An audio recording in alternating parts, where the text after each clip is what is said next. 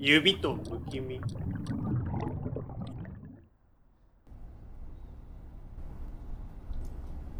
短い、以前と変わらない挨拶だった。お、久しぶり。はい、お久しぶりです。そう思ったのはこちらだけだったようで、諏訪さんは少し笑った。タバコの煙が少し濃く口から出た。何です？いや、敬語なんてどうして前から敬語でしたよ。そんなちゃんとしてなかったって。うっす、うっす、つって。したっけ？お、そんな感じ。そうだったか。と、首をかしげながら、諏訪さんを案内して歩き出した。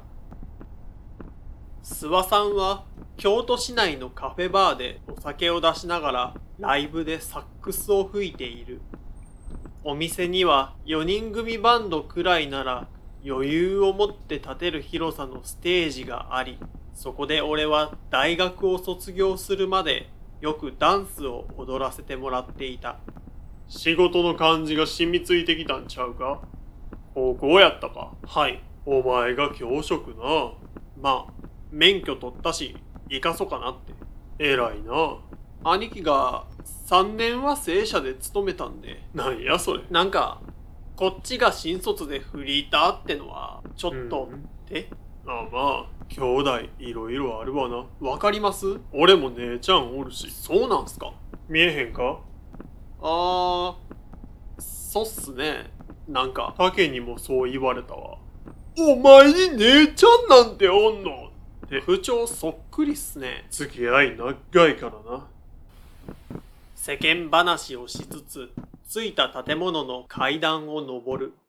1階に入っているスマートフォンの修理店からは酔っ払いが値段に抗議する声が聞こえてきた。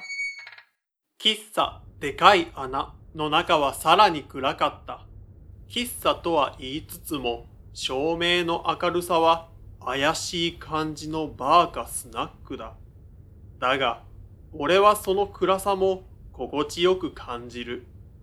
いらっしゃいませ。あ、お久しぶりです。が、二つ聞こえた。カウンターに立っていた青年と、奥のキッチンから覗いた店主だ。青年は包丁を拭いていた。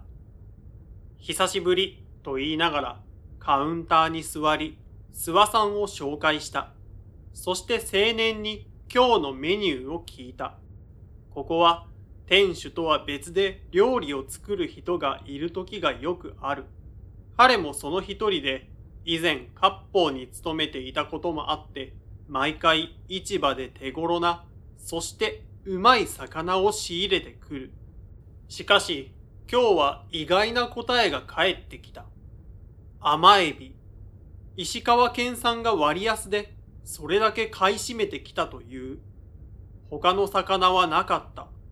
さすがに面食らった。なんか、いいっすか？ここで。ええよ。俺好きやし。結構安めやん。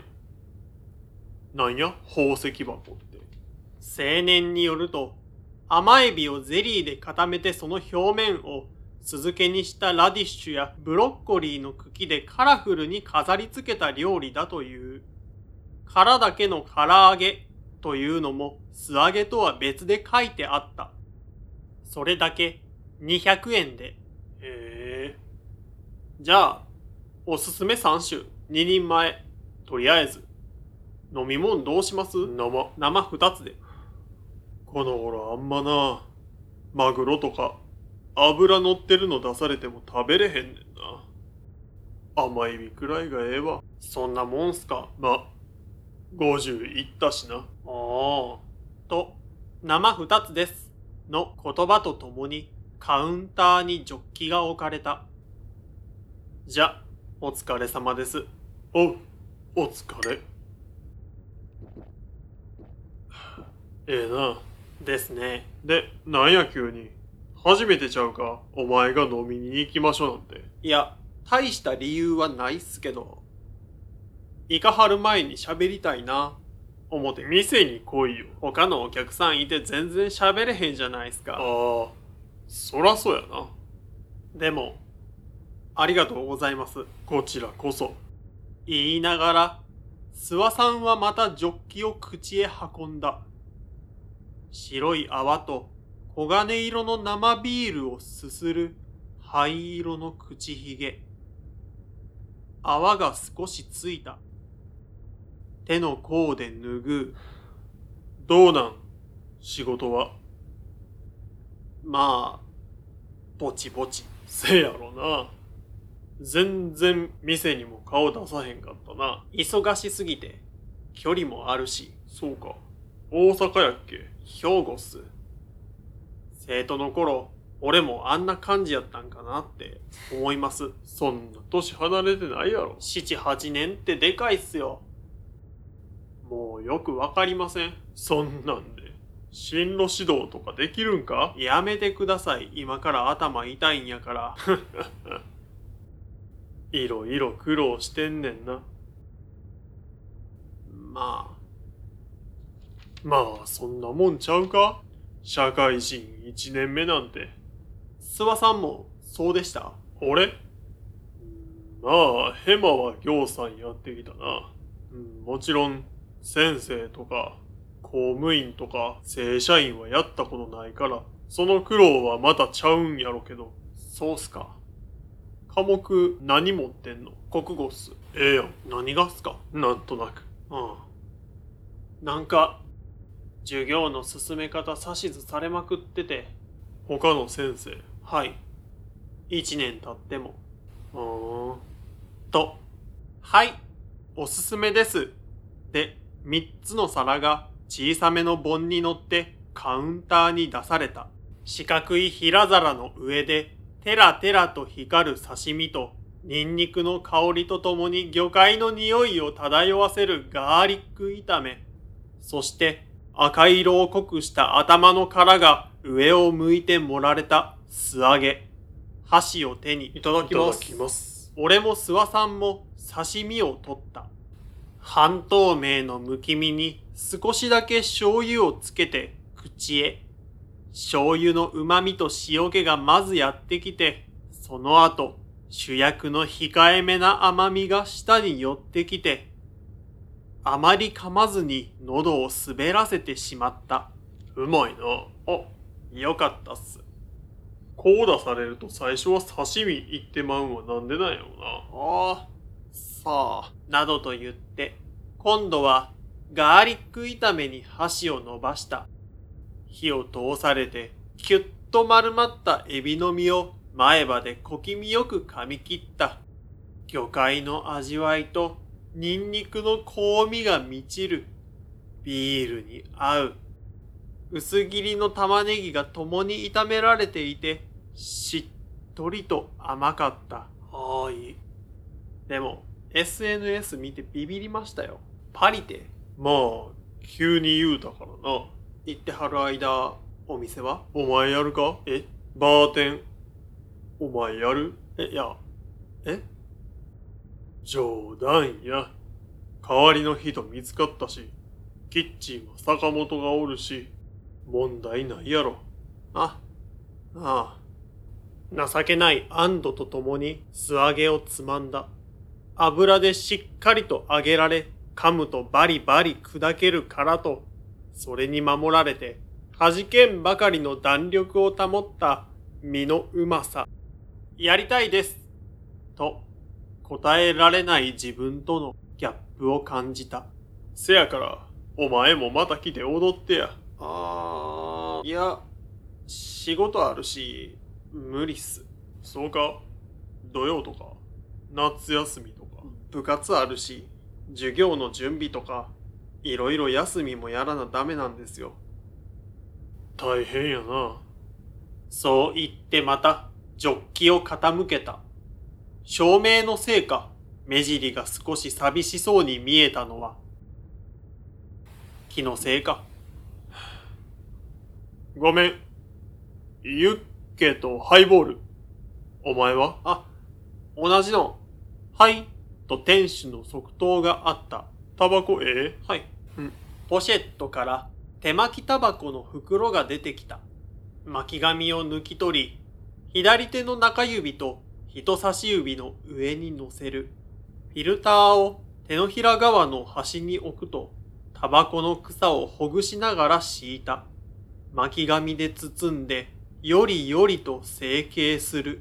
親指が曲がり、伸び、巻き紙もそれにより回ったり、戻ったり、そして糊のついた面を舐めて湿らせ、人差し指で巻き留めた。紙から少しお尻が出ていたフィルターを中指で弾いて中へ押し込み、火をつける先端をカウンターに当てて中の草を詰める。お、マッチあるやん。使ってええあ、みたいです。カウンターに置いてあった大箱からマッチを一本取って側面でする。トゲ状の火が溢れ、すぐに涙状に落ち着いた。加えたタバコの先端に持っていき、息を吸って炎を移す。マッチをつまんだ手をひらひらと振って火を消し、灰皿に置いて煙を吐いた。ええわ。マッチ。タバコ吸う人みんな言いますね。香りがな、癖になんねん。お前は吸わんの？はい。その方がええわ。金高いし。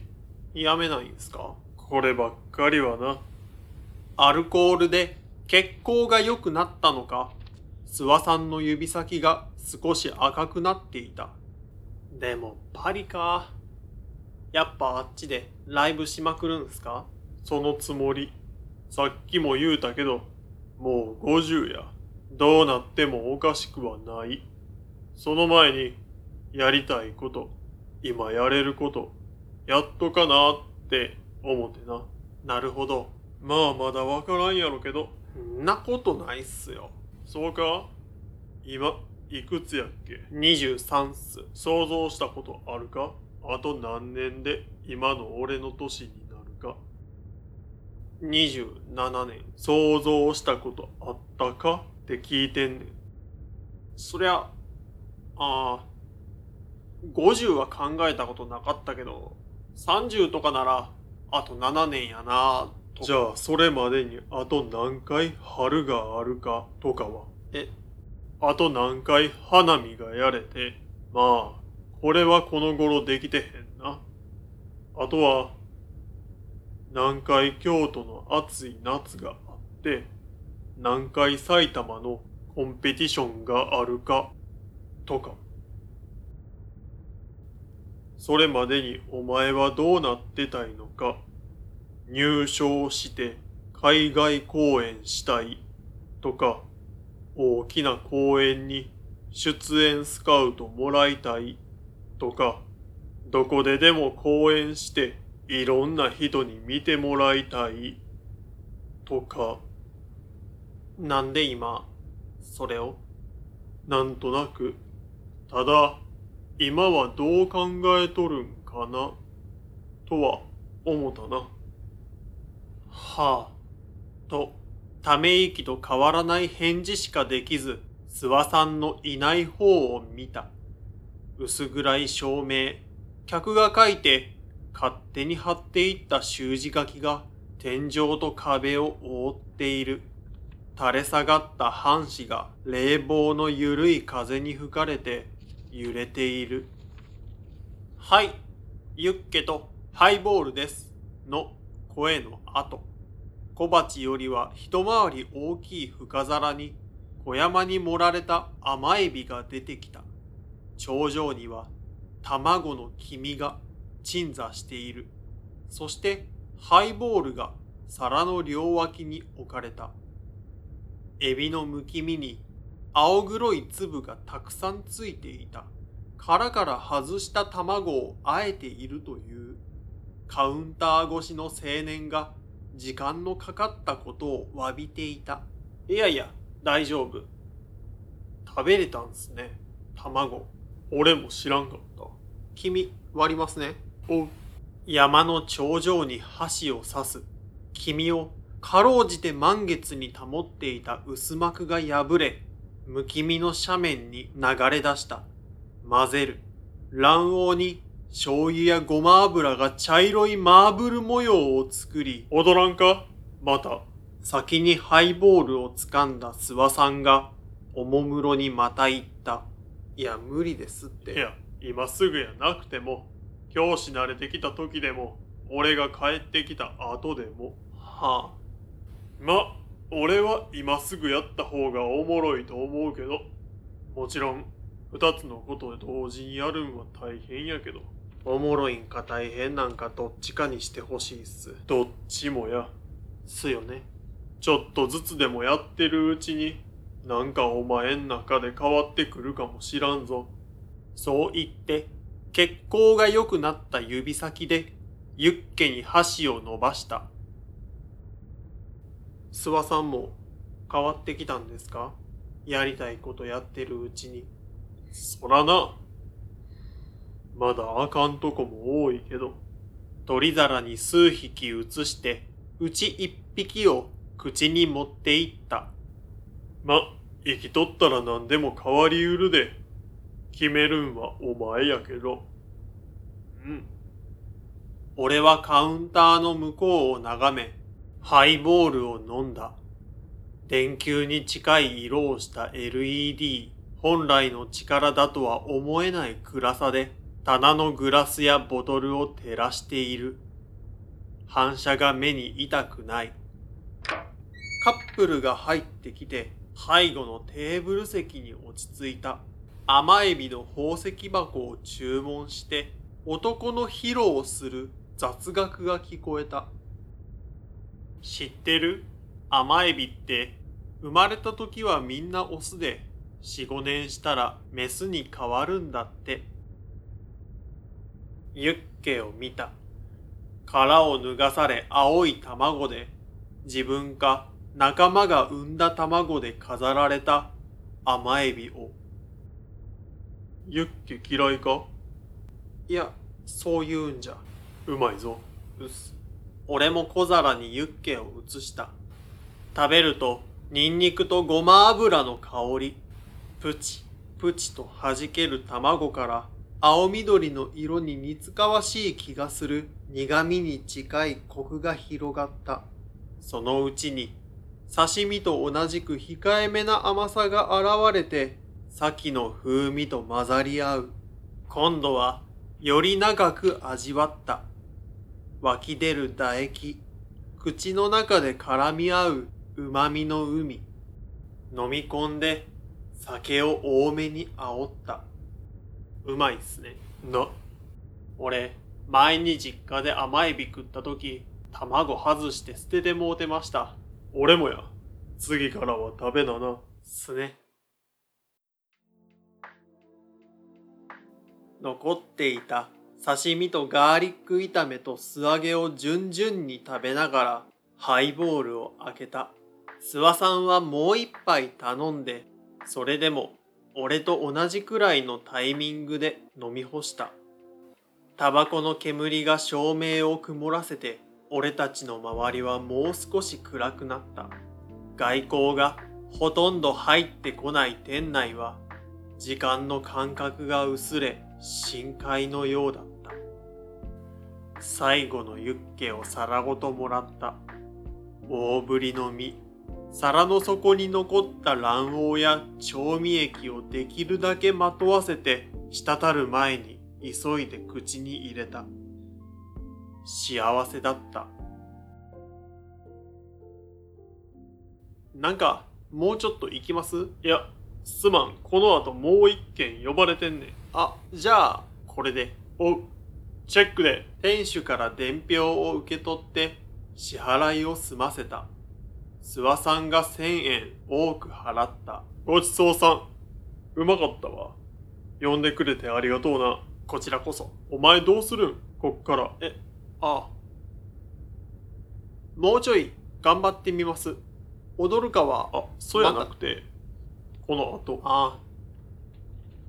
もうちょい飲んで帰りますわ。そうか。ほな、また。はい、また。ドアをくぐり、階段の上から見送った。西日に染まっていた外はすっかり暗くなっていた。店内よりも海の中のようだった。諏訪さんは最後、ちらりとこっちを見上げて、指をひらひらさせて出て行った。一人カウンターに戻り、日本酒と殻だけの唐揚げを注文した。先に来た日本酒を二口すする間に、揚げられた頭と胴体の殻がユッケと同じ型の器に盛られて出された。頭を一つ口に放り込む。身がなく片栗粉がつけてあるからか、素揚げよりサクサクしている。噛むと軽く砕け、香ばしくなった甘みが熱とともに鼻を抜けた。背後のテーブル席、男がトイレへ、女子がスマホを出し、親指が目で追えないくらいのスピードでタップし始めた。友達に LINE で、今いるバーにさっきまでめっちゃかっこいいイケオジいた。と言っているのかもしれない。などと思った。